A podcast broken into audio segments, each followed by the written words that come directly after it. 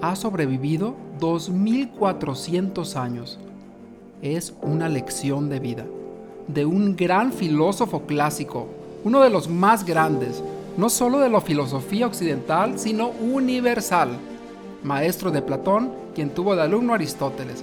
Si deseas mejorar tus relaciones, convivir más acertadamente, hablar impecablemente, te invito a este viaje. 2400 años atrás, 400 años antes de Cristo. Las historias son la clave para conectar y ser memorable son uno de nuestros más preciados tesoros. En esta sección tendrás historias reales, ejemplos notables que espero te sean de gran valor para ser un mejor comunicador, un mejor líder, un mejor profesionista. Si hay una historia, detente unos minutos y escucha. Porque hay una gema escondida en cada historia. Hace muchos años atrás, se encontraba Sócrates con sus discípulos en la antigua Grecia. Y todos muy tranquilos, cuando de repente llega uno de sus discípulos corriendo. Y llega y le dice, Sócrates, Sócrates, es que tú no sabes lo que está diciendo uno de tus grandes amigos. Tienes que escuchar esto, Sócrates. Y Sócrates le dice, tranquilo, cálmate, respira a ver, inhala, exhala. Y lo pensó un momento más y le dijo, espérame un momento más. Y antes de que te escuche eso que tienes que decir, el mensaje que me vas a dar tiene que pasar por tres filtros. Y si no lo supera, no es digno de ser escuchado, le dijo Sócrates. Y como era de costumbre de este gran filósofo, le hizo la primer pregunta. ¿Estás totalmente seguro de que lo que me vas a decir es cierto? Hmm. El discípulo se quedó pensando un momento y dijo, pues eh, la verdad, mm, no estoy tan seguro. No estoy tan seguro. Seguramente tiene cierta maldad. Pero porque lo dijo Juan Mitotes y se lo dijo a Pedro Cotillón, alias el Boca Grande, pues la verdad yo creo que no. Se me hace que puede ser mentira. Entonces, no sabes si todo esto es cierto o no, le dijo el filósofo. Y el discípulo le dijo, pues, pues no, no sé si es cierto la verdad. Y después, el gran maestro le hizo la segunda pregunta lo que vas a decirme es bueno o no es bueno. Hmm. Y el discípulo también se queda como que, mm, pues la verdad no es nada bueno porque lo que te están diciendo es un juicio que, pues si lo escuchas te va a causar malestar, te va a enojar y la verdad, pues no. Y Sócrates le dijo, entonces, si vas a decirme algo que es malo, me va a causar malestar, me voy a enojar. Y además, no estás totalmente seguro de que sea cierto. ¿Para qué lo voy a escuchar? Hmm. Entonces te voy a plantear la tercera pregunta. ¿Me va a servir de algo eso que tienes que decirme de mi amigo? Hmm. Y el discípulo volvió a dudar otra vez y en realidad pues no sabía ni qué decirle, ¿no?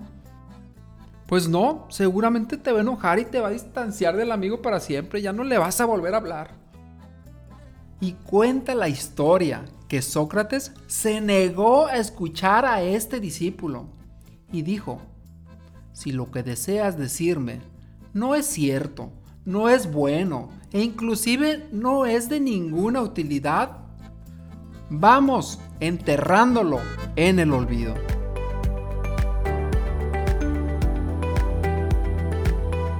Y estas serían las tres preguntas clave que nos debemos hacer cada vez que digamos alguna información, cada vez que hagamos una presentación, cada vez que conversemos con nuestra familia, con nuestros amigos. Y seguramente estos tres puntos pueden ser un poco vagos, un poco abstractos los conceptos, lo verdadero, lo bueno, lo que es necesario, lo podemos bajar a preguntas básicas. Por ejemplo, cuando tú vas a hacer un discurso o cuando vas a hacer una conversación, frente a lo que es lo verdadero. La pregunta es, ¿te consta a ti? ¿Hay testimonios? ¿Puedes dar datos? ¿Puedes dar estadísticas? ¿Puedes dar todos estos datos y estadísticas que te pueden apoyar a lo que estás diciendo? Y eso lo va a reforzar. O simplemente tú lo viviste y eso ya lo hace verdadero, es tuyo. Y por lo tanto puedes sostener todo eso que estás diciendo. Y el segundo punto es si es bueno. Y aquí te vas a preguntar, si eso que tú vas a hablar con tu audiencia le beneficia a esa persona, la hace sentirse bien, la hace sentirse motivada o le va a despertar emociones positivas a esa persona. Y hay muchas formas de hacerlo. Simple y sencillamente puede ser que le mandes un mensaje a una persona con un pensamiento positivo, sabiendo que en ese momento lo necesita. Y ahí, pues es algo que es muy bueno. Y el tercer punto, bajándolo a algo más práctico en la vida, es si es útil. Y si es útil es si ese discurso, esa conversación o ese mensaje que vas a dar le va a servir a esa persona para que mejore su vida. Por todo esto, hoy te invito a que uses estos tres filtros en tu vida, ya sea en el trabajo, en tu familia, con tus amigos, con tus compañeros, en cualquier lugar, usa estos tres filtros. Si te ha gustado este podcast, dale seguir y compártelo. Si te gustaría seguir desarrollando las habilidades de comunicación, nos estaremos reuniendo en sesiones grupales donde vas a ponerlo a la práctica. Estaremos en grupo y estaremos viendo todo esto que vimos y es totalmente gratuito. Comunícate con nosotros y forma parte de esta comunidad. Gracias a todas las personas que nos han hecho comentarios sobre este podcast. Muchísimas gracias a Patti Barra, gracias a Rafa, gracias a Sara Mejía, gracias a Stephanie, gracias a Nino Gallegos, muchas gracias a todos los que están participando, a Erika, muchísimas gracias. También a Ricardo, a Glo, que se han comunicado con nosotros y nos han apoyado. Muchísimas gracias a todos. Gracias a Ale García que nos ha dado consejos para poder hacer todo esto mejor. Muchas, muchas gracias a todos ustedes y recuerda pasar todo lo que digas y todo lo que escuches por tres filtros.